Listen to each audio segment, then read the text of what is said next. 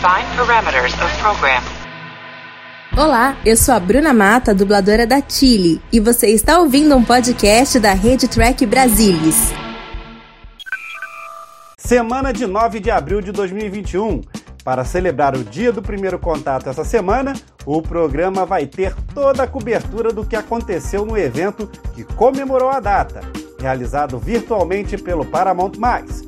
Let's fly? Vamos voar? Confiram os destaques dessa edição especial do TB News. Doug Drexler, renomado artista gráfico e plástico de Star Trek, retorna à franquia em Star Trek Picard. Trailer do quarto ano de Discovery revela novos uniformes e história da quarta temporada, que ainda estreia em 2021. Star Trek Picard divulga teaser da próxima temporada e Kill, de John DeLance, está de volta à franquia. Produtores de Star Trek Prodigy revelam visual de Janeway e detalhes da nova série animada infantil. Nova temporada de Lower Decks chega em agosto e Mike Mike confirma a terceira temporada da franquia. Atores de Star Trek Primeiro Contato contam histórias dos bastidores do filme que comemora 25 anos. Documentário com Michelle Nichols chegará no Paramount+, e mulheres do novo universo Star Trek comentam do legado de Uhura. Federação Ibero-Americana comemora o Dia do Primeiro Contato com convenção online de dois dias. O seu programa predileto e jornalístico de Star Trek no Brasil está começando. Vem comigo porque o TB News especial Dia do Primeiro Contato está no ar.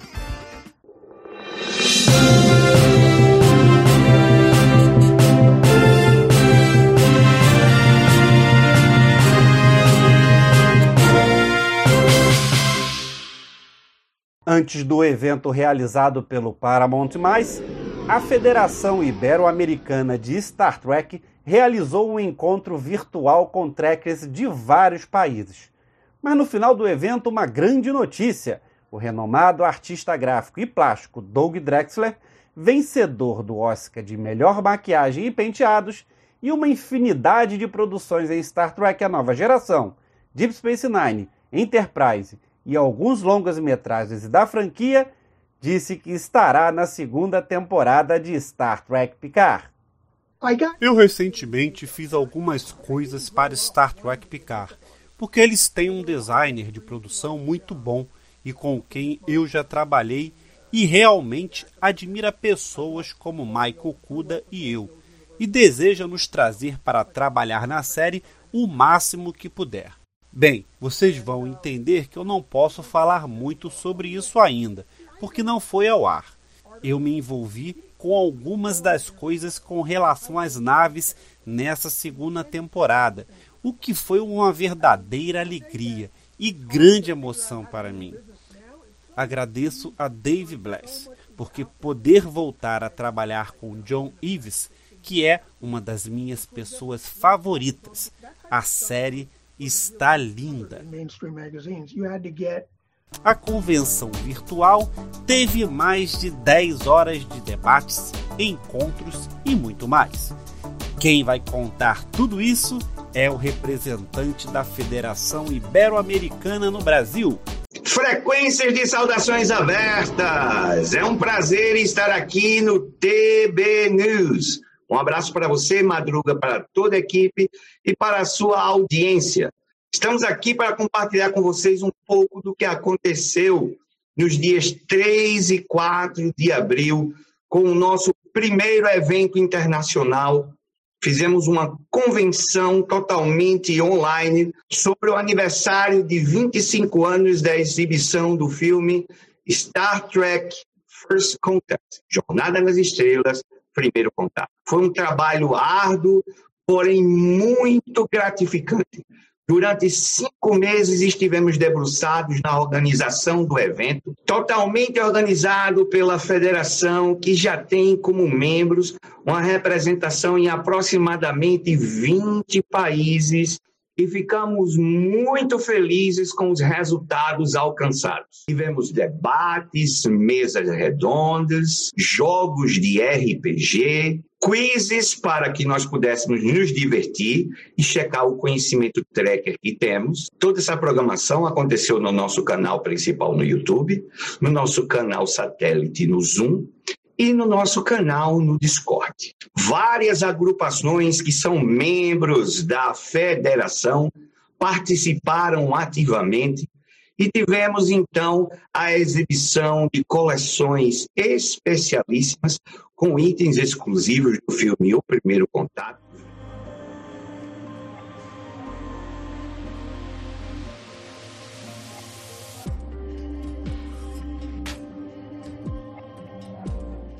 Por último, em nome da Federação Ibero-Americana de Star Trek, quero agradecer ao Alexandre Madruga, ao Salvador Nogueira, a toda a equipe que compõe o TB News por esse espaço e quero convidar você que tem uma página web ou um grupo dedicado exclusivamente a Star Trek para que você possa fazer parte como membro da federação.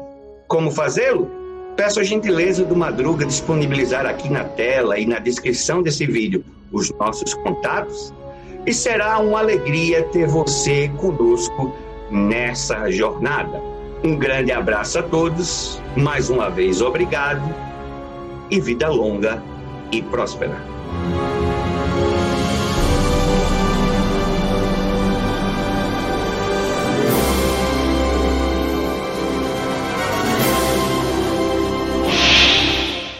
Essa semana, o Paramount Mais premiou os fãs com um belo evento em comemoração ao dia do primeiro contato.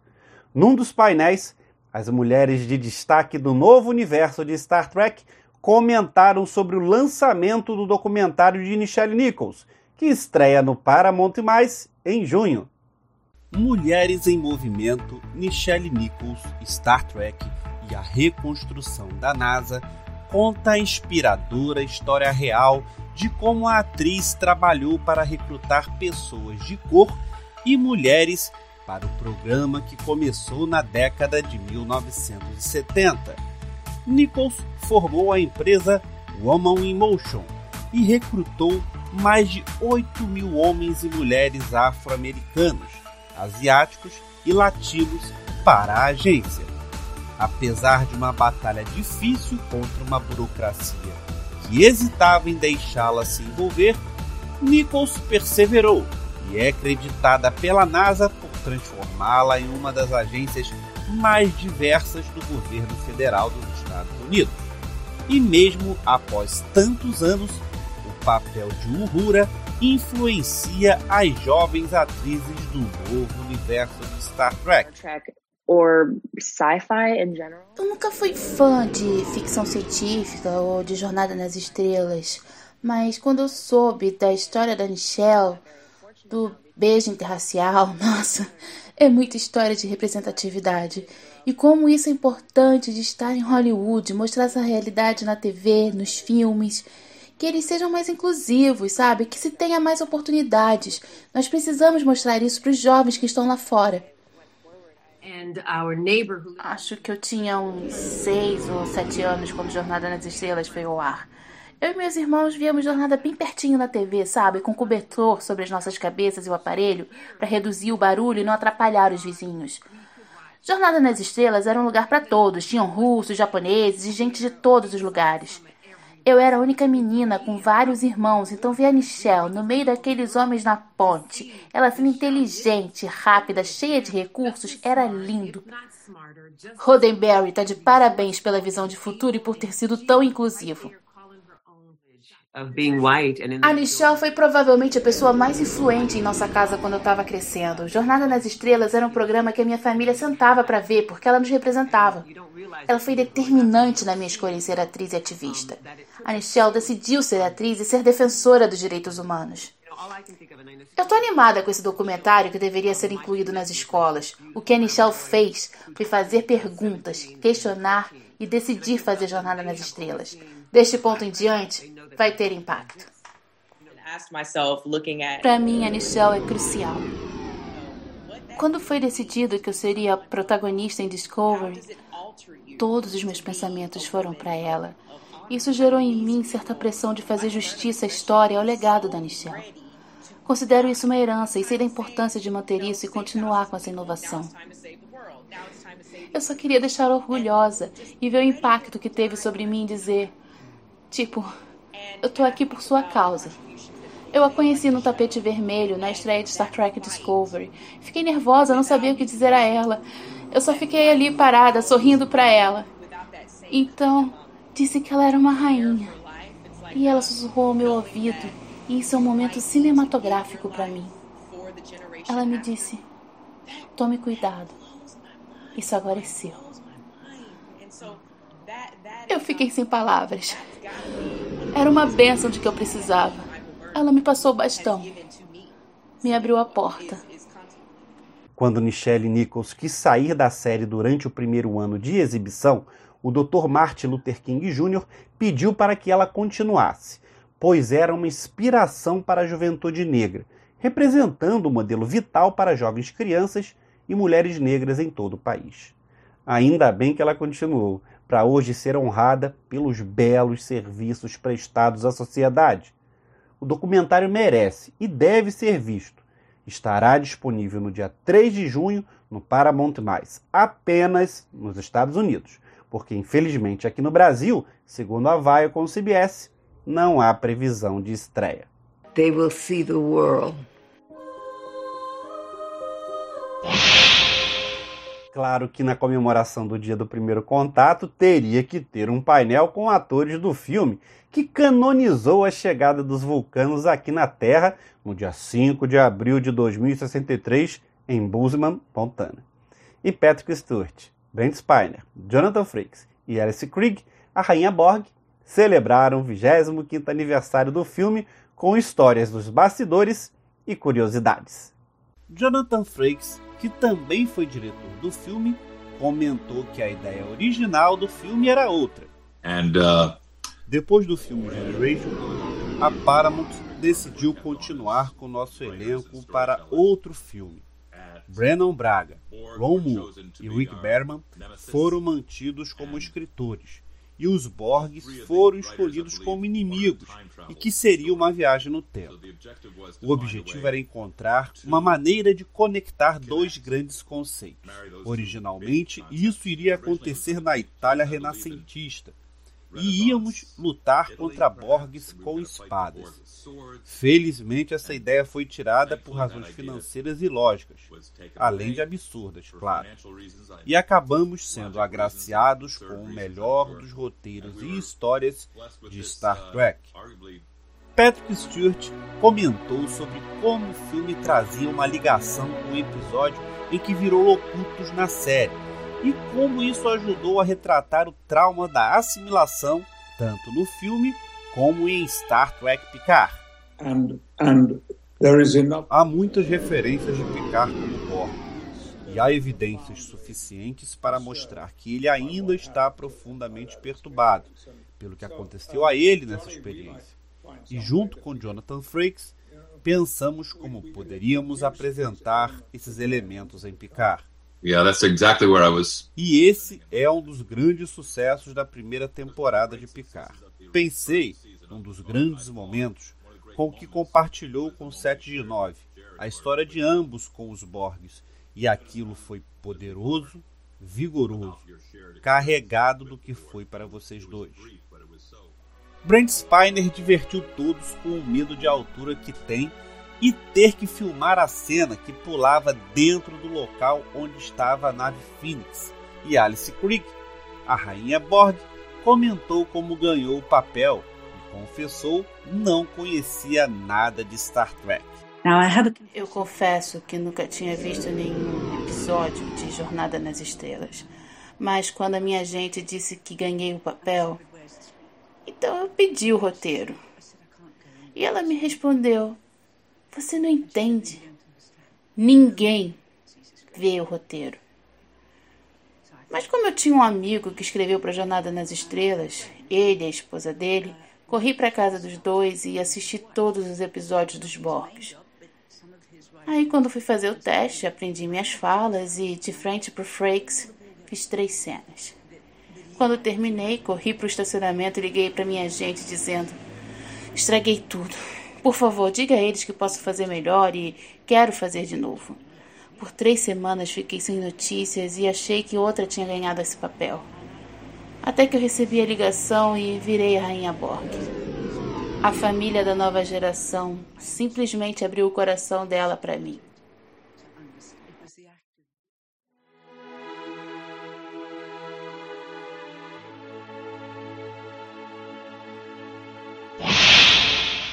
A segunda temporada de Lower Decks chegará ainda esse ano e um trailer totalmente novo foi apresentado pelo criador da série, Mike McMahon, após o painel Segundo Contato. O trailer confirma o retorno de Jonathan Frakes como Captain Riker da USS Titan na segunda temporada. No painel, Mike McMahon confessou como resolveu criar Lower Decks, baseado nas histórias secundárias de A Nova Geração. Haviam sempre duas histórias sendo contadas em cada episódio de A Nova Geração. Tinha uma parte dramática, a história da semana, o planeta do episódio, jogos de moralidade. Mas também tinha o Data tentando pintar, Wesley fazendo outra coisa, algo acontecendo da vida normal da tripulação antes do grande episódio, da história dramática. Eu amei esses pequenos momentos familiares da tripulação e aparentemente não era o tema do episódio. Quando eu pensei em lançar Lower Decks, pensei em inverter essa forma. Eu quero que o show seja uma comédia e seria exatamente focada nas pequenas coisas sociais, emocionais que estão acontecendo na nave. E ocasionalmente estaríamos verificando o porquê de um povo não estar se dando bem. Mas isso não é muito importante, porque há 700 episódios de Star Trek que lidam com isso, mas poucos com alguém esquecendo o aniversário de alguém e como isso é uma crise. A segunda temporada de Lower Decks chegará dia 12 de agosto, cerca de um ano após a estreia da série em 2020. E também foi anunciado que o Paramount+, renovou o Lower Decks para uma terceira temporada, que também terá 10 episódios. Ainda veremos muito da USS Cerritos e sua turma.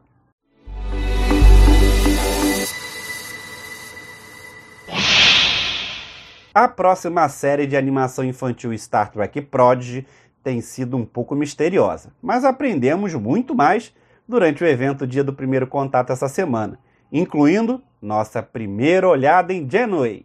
Embora tenha sido anunciado no ano passado que Kate Mulgrew reprisaria seu papel como Catherine Janeway em Star Trek Prodigy, era um pouco misterioso como a personagem se encaixaria em um show ambientado em uma nave abandonada da frota estelar, comandada por um grupo de adolescentes alienígenas.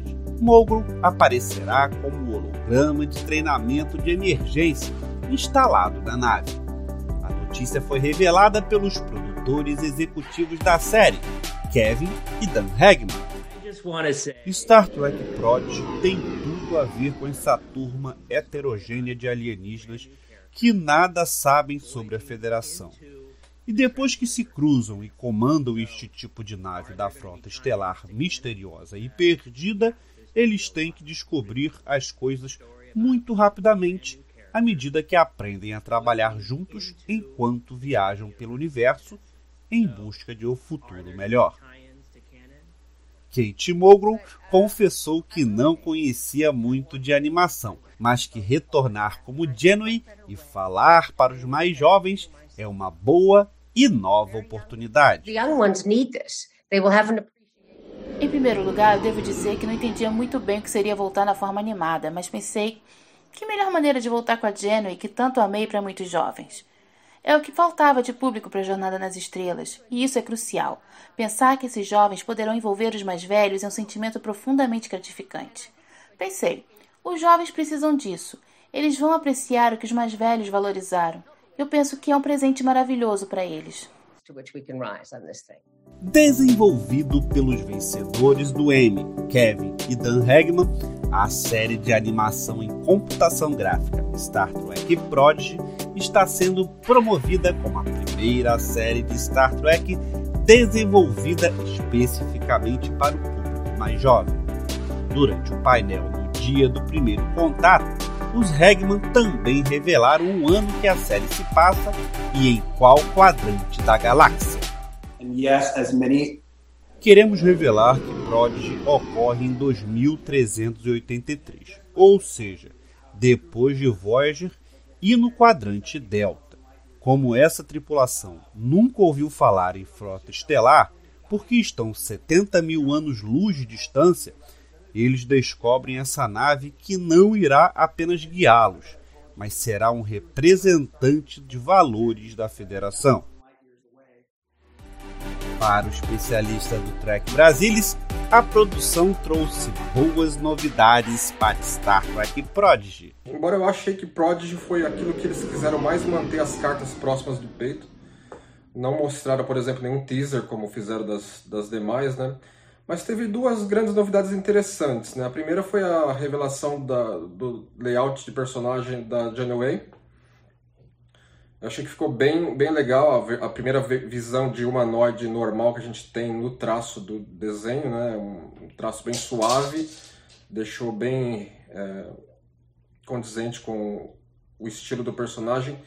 Na época que o, aquele holograma poderia ter sido produzido, porque isso é uma segunda novidade sobre a Janeway também que a gente aprendeu, que ela vai ser uma holograma de treinamento disponível na nave dos, dos jovens que vão ser os protagonistas da série. Né? Eu achei isso interessante e se relaciona com outro aspecto também muito bom que eu achei da série, que ela vai se passar toda no quadrante Delta. Eu acho que isso vai ser muito bom para o desenvolvimento da série, porque não, não cria amarras que seria complicado você trabalhar. Que a gente estava muito especulando isso. Né? Como é que eles vão ter uma nave abandonada da Federação se eles vão estar próximos da Federação? Bom, eles não vão estar próximos da Federação. Eu acredito que essa nave tenha sido fisgada pelo Caretaker, como outras naves foram, né? Acabou abandonada no quadrante Delta e eles vão se apoderar dela. Então foram novidades interessantes sobre Prod que mostram que eles estão num caminho bom para produzir mais uma série de animação de jornada não há notícias sobre a data de lançamento de Prod, exceto a confirmação de relatos anteriores de que sua estreia será no Paramount+, e ainda esse ano. Como já sabemos que a segunda temporada de Lower Decks vai estrear em 12 de agosto e a quarta temporada de Discovery chegará no final de 2021, um bom palpite é que Prodigy seja encaixada entre Lower Decks e Discovery. A conferir. Red Alert, engage! O Paramount+, confirmou que a quarta temporada de Star Trek Discovery, que entrou em produção em novembro do ano passado, estreará no final de 2021. Um novo trailer também foi revelado durante os eventos virtuais do dia do primeiro contato. A tripulação da USS Discovery enfrenta o desconhecido, mas algumas revelações foram percebidas no trailer uniformes atualizados usando as cores de a nova geração, presidente da Federação meio cardassiana e humana. Eles vão enfrentar uma ameaça diferente de todas as que já encontrou, com os mundos da Federação e não federados sentindo o impacto. Eles devem enfrentar o desconhecido e trabalhar juntos para garantir um futuro promissor para todos. A principal notícia para mim, que foi o que mais chamou atenção, foi que nós teremos novos episódios ainda em 2021.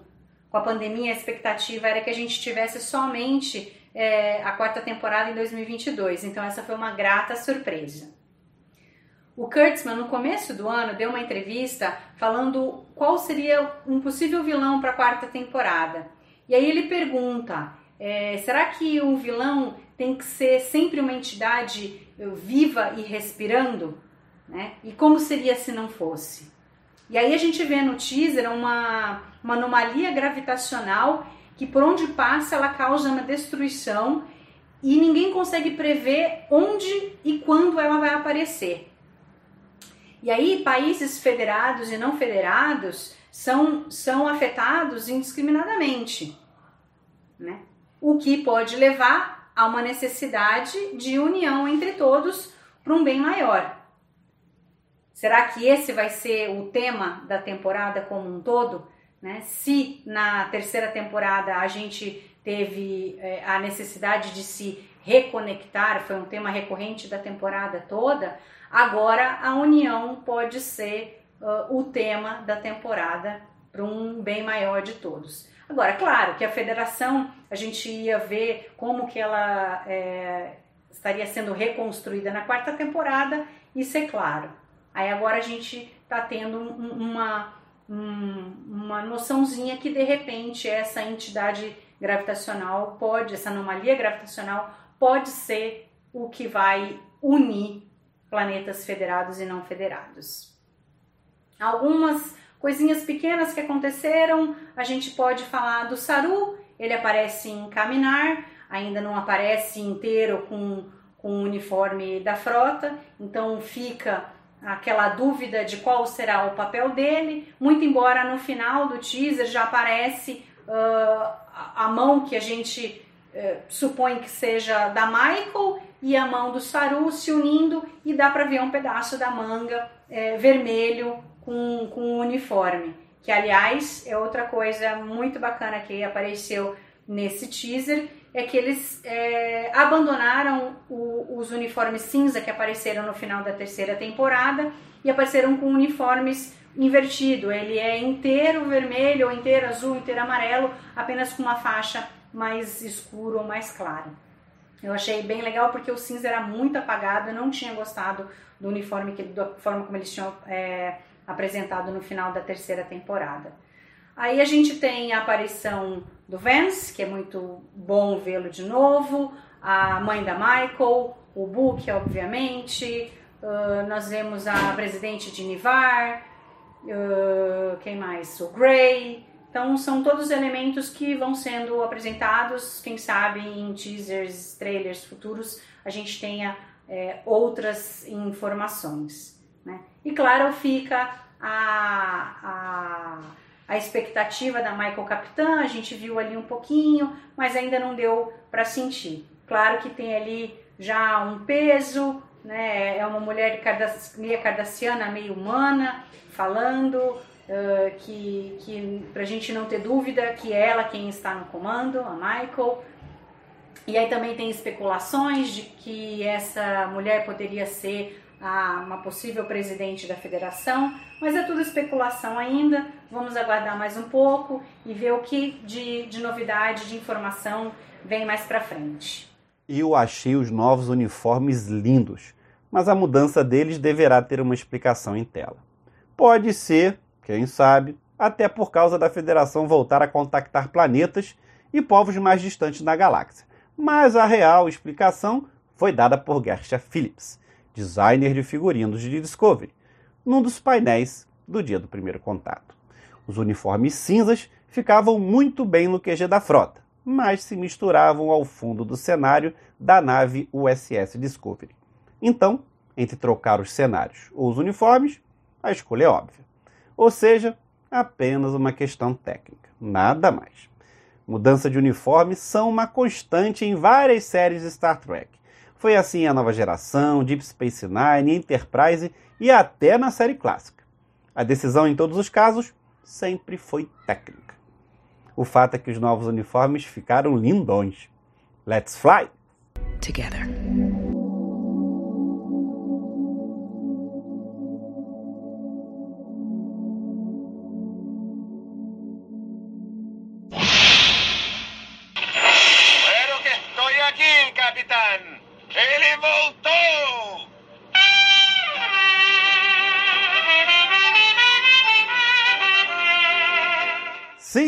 Ele voltou!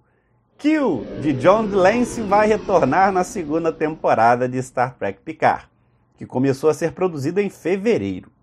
O lançamento do trailer da segunda temporada de Picard deixou muitos fãs agitados, principalmente por terem ouvido uma voz familiar. Este trailer aparece puramente para fins promocionais e provavelmente não está usando nenhuma filmagem real da segunda temporada. Em vez disso, está realmente provocando ideias da segunda temporada, dando algumas prováveis dicas. Mas será que essas imagens podem dar algumas indicações do que veremos nesta nova temporada? O teaser começa com uma tomada do vinhedo da família Picard na França, onde encontramos o almirante aposentado Jean-Luc Picard. Mas se percebe algumas mudanças na sala vista na primeira temporada do Chateau Picard e o recriado na La Sirena. A primeira coisa que vemos quando entramos no escritório é um relógio, definindo o tema da temporada, sendo tudo sobre o tempo. Então, podemos ouvir Picard dizendo: A verdadeira fronteira final é o tempo. A câmera então começa a percorrer a sala enquanto ele continua dizendo: tempo pode transformar até mesmo as ações mais impulsivas, nossas ações mais mal pensadas, em história. Em seguida, focamos em uma mesa com um antigo artefato bajoriano que Benjamin Sisko descobriu no episódio O Embate de Deep Space Nine. Em um momento impulsivo, Sisko quebrou o artefato que liberou os espíritos, seres de energia e inimigos jurados, que também existiam fora do tempo. Não está claro por que Picard teria essa placa, mas sabemos do interesse dele em arqueologia. Em seguida, um close de uma pintura da USS Enterprise D, o comando mais familiar de Picard em Star Trek A Nova Geração. Uma nave que foi destruída no filme Star Trek Generation. Esta parece ser a mesma pintura da sala de preparação de Picard na Enterprise D.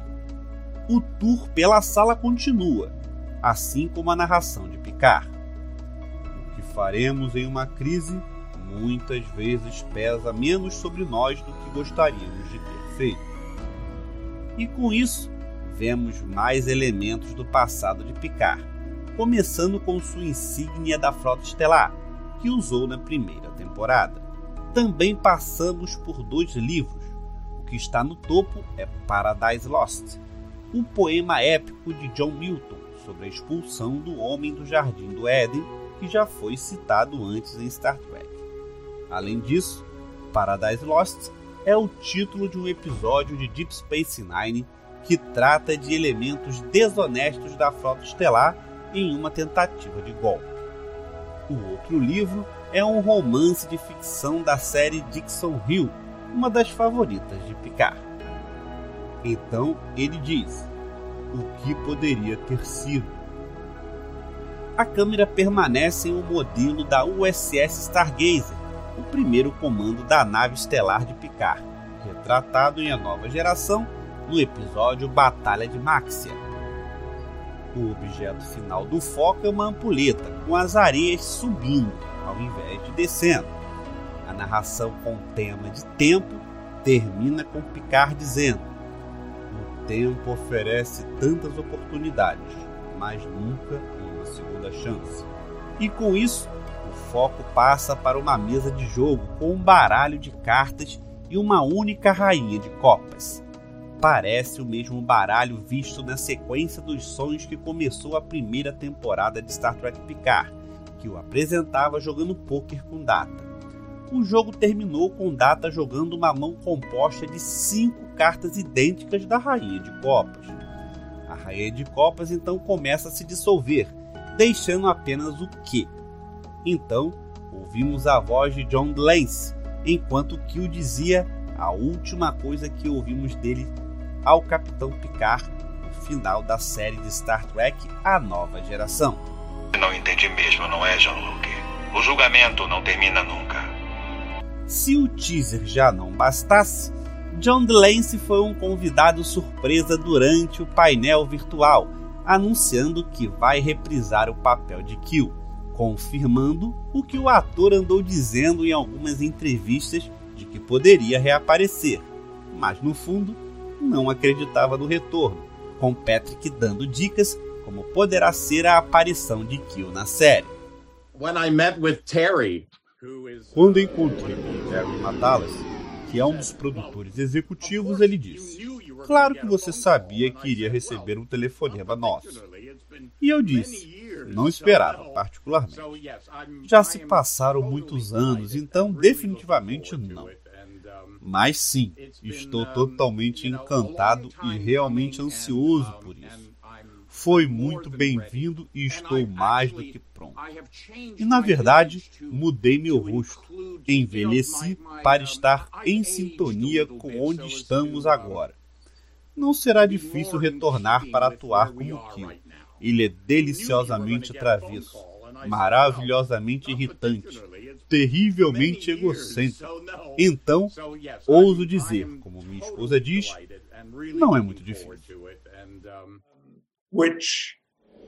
A chegada de Kill, como costumava ser, é totalmente inesperada, mas também chega num momento de ruptura no episódio. Um momento devastador. Pode estar diretamente conectado a Kill ou não. Na verdade, ainda não tenho certeza, mas há um trauma significativo. De fato, nesse momento, estou trabalhando sobre esse trauma como parte substancial do episódio. Patrick Stewart sinalizou que a temporada poderá surpreender muitos fãs e falou da satisfação em retornar às filmagens. Dadas as circunstâncias do ano passado, há uma alegria extra de estarmos de volta de uma forma totalmente ativa.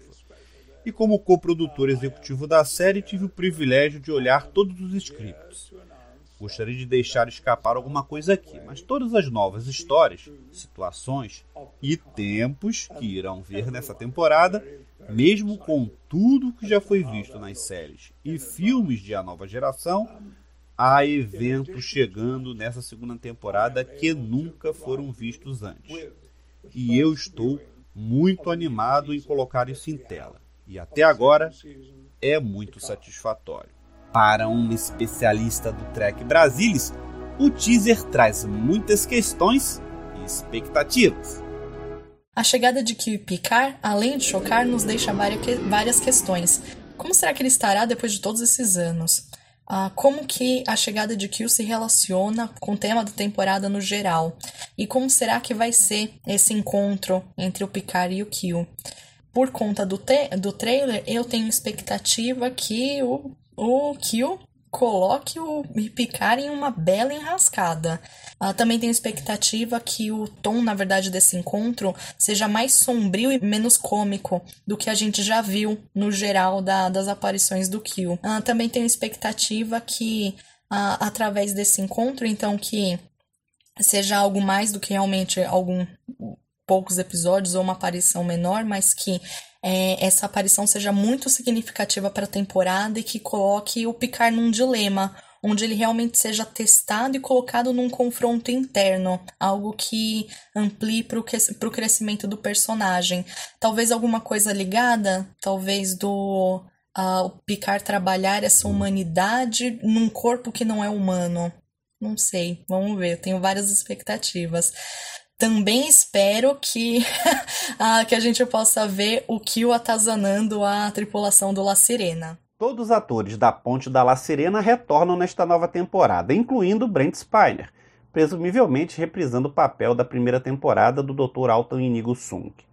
O anúncio oficial também revelou que Orla Brad retornará como Laris, mas não houve confirmação de que Jamie McShane também estará de volta como Zaban, companheiro de Laris ex-agente Romulano do tal Chiar, que se juntou ao Picard no seu vinhedo. Também não foi mencionado no comunicado oficial à imprensa a presença de Yuppie Goldberg, embora a atriz tenha falado que vai reprisar Gaina. A maior mudança nos bastidores da temporada é Terry Matalas, se juntando como produtor executivo e co-showrunner, junto com o produtor executivo Akiva Goldsman.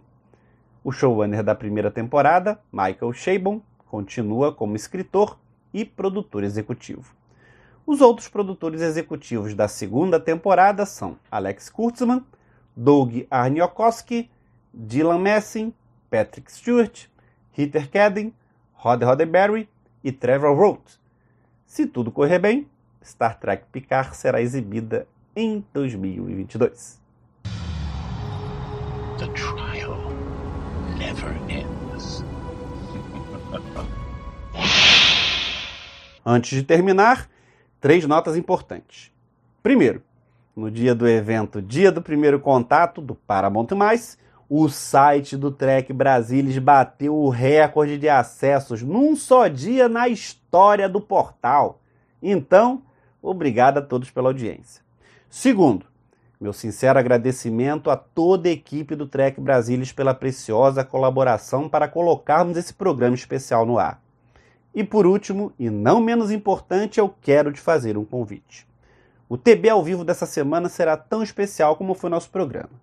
O time da análise do Trek Brasilis vai debater sobre tudo o que foi apresentado no evento Dia do Primeiro Contato do Paramount+. E promete, hein? Será imperdível. Então, noite de domingo, não percam o TB ao vivo. Mas enquanto isso, uma coisinha aqui entre nós. Já deu seu like? Deixou o comentário? Não esquece de compartilhar nas suas redes sociais esse TB News, que está terminando. Perdeu alguma coisa? Então acesse o portal do TB a qualquer momento. Nessa semana, com um evento especial, o time do TB deu show, passando as informações do dia do primeiro contato de forma ágil para deixar vocês sempre bem informados. E não esquece, sempre que der vontade de mandar uma mensagem ou um vídeo, pode mandar pelo e-mail programatbnews@gmail.com. Obrigado pela audiência, obrigado pela presença. Nos vemos no próximo programa. Tchau.